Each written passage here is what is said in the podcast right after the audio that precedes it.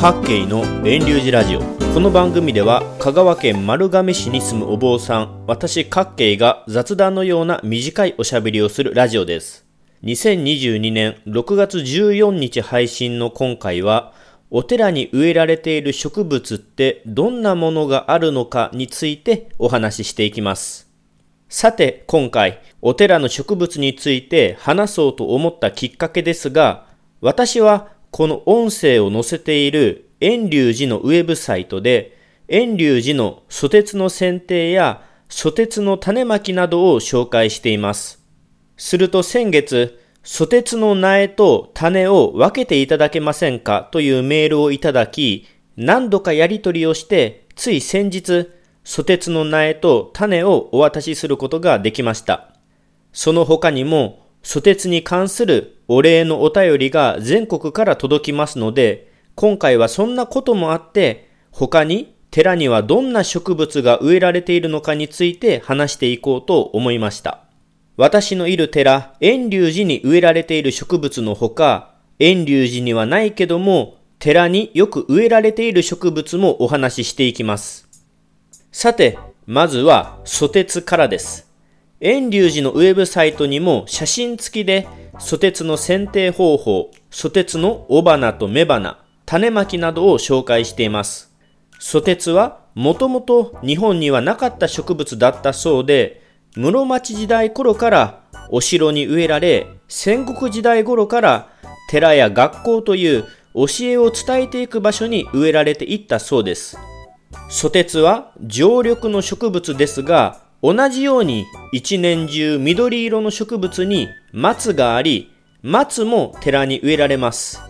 ソテツや松が植えられる理由はよくわかりませんが、一年中緑色を保つソテツや松は建物の景観を保つという意味があるとも言われます。また、ソテツの葉や松の枝葉は物価に使えることも理由にあるでしょう。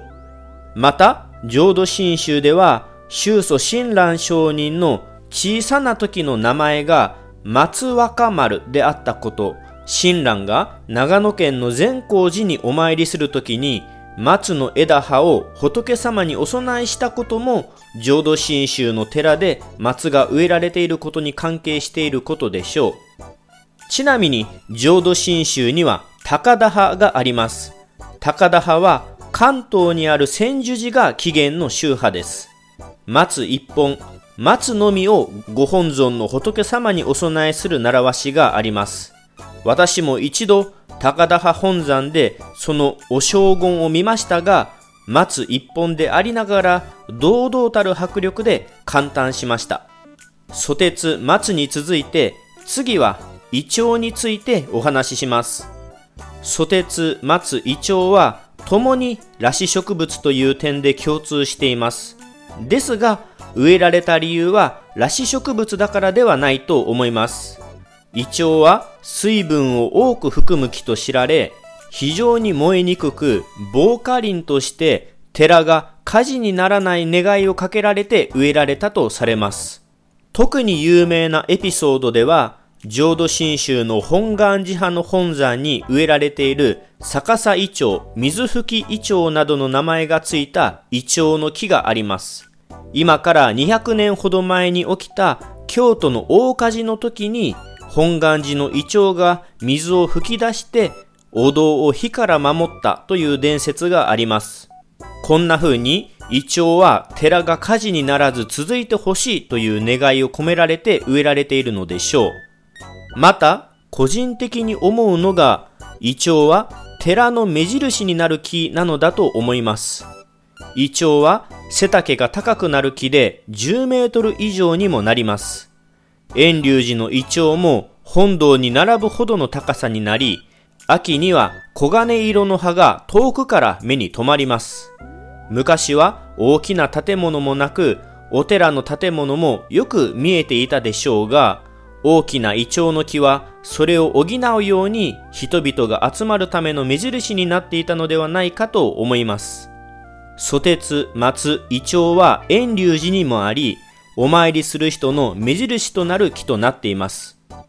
遠隆寺にはその他に玄関のそばに涅槃桜という桜の木やもみじ、お墓には彼岸花、本堂の裏には紫陽花、また仏様にお供えする青木や四季見、塀のそばには金木犀やツツジやサツキや椿があります。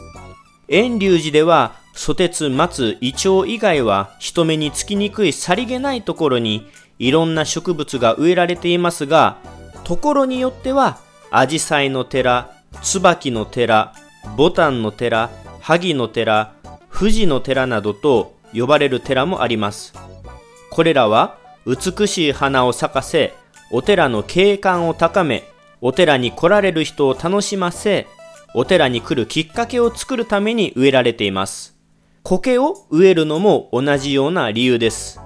ちなみに、遠隆寺にある桜の木は、涅槃桜という桜で、お釈迦様の亡くなられた旧暦2月15日頃に咲く花で、仏様を忍ぶことができるために植えられた植物でもあります。アジサイや椿や萩や富士といったように美しい花を咲かせ、来る人を楽しませる花というのもあれば、仏を思わせる木もまた寺に植えられたりします。それが涅槃桜であったり、菩提樹やサラソウ樹やハスという植物です。ただ、菩提樹やサラソウ樹やハスは仏教で尊い植物なのですが、育てるのが難しいこともあって、アジサイやツバキなどと比べて、どの寺にもあるというわけではありません。ちなみに、私のいる寺、遠隆寺には極楽鳥花を植えています。極楽鳥という鳥に似た花が咲くということで、極楽鳥花と名付けられています。オレンジと青色の花、スラッとした茎で、とても美しい花で、仏様にお供えする仏花に極楽鳥花が使われています。ここまで、ソテツ、松、イチョウ、四季見、青木、桜、アジサイ、ツバキ、サツキ、コケ、また、菩提樹、サラソウ樹、ハスなどの寺に植えられる植物をいろいろ紹介してきました。最後に2種類の植物を紹介します。一つはシュロの木です。遠隆寺には5年ほど前に最後の1本を切ってしまったので、今はシュロの木はありません。シュロの木はお寺の盆栽、大金をつく時の棒に使われる植物です。寺では金付きの棒をストックするために、寺の片隅にシュロの木を植えていることがあります。もう一つはクスノキです。クスノキは香川県丸亀市や善通寺市周辺でよく見られる木です。クスノキは仏像の木材になります。また、寿命は長く大きな木になり、寺だけでなく神社でも植えられています。特に丸亀市の隣にある善通寺市では、死の木としてクスノキを定めています。真言宗善通寺派の総本山善通寺は、真言宗の開祖である空海が生まれた寺です。善通寺の寺には樹齢が千数百年の巨大なクスノキがあり、空海が生まれた頃、善通寺の創建を忍ばせる木となっています。ちなみに、広島県には世界文化遺産に登録されている厳島神社の鳥居がありますね。